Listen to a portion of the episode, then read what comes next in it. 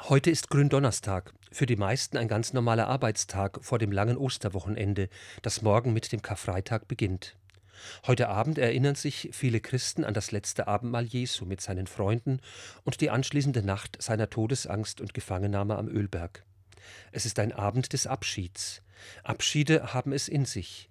Wir erleben sie meist mit gemischten Gefühlen.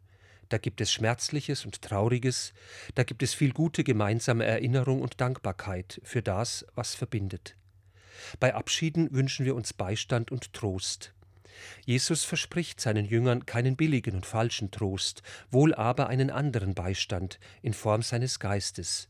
Er lässt uns nicht im Stich, er sagt ausdrücklich bei seinem Abschied, dass er bei uns ist und bei uns bleibt, an jedem Tag, dass wir also keinen Tag ohne ihn zu leben brauchen.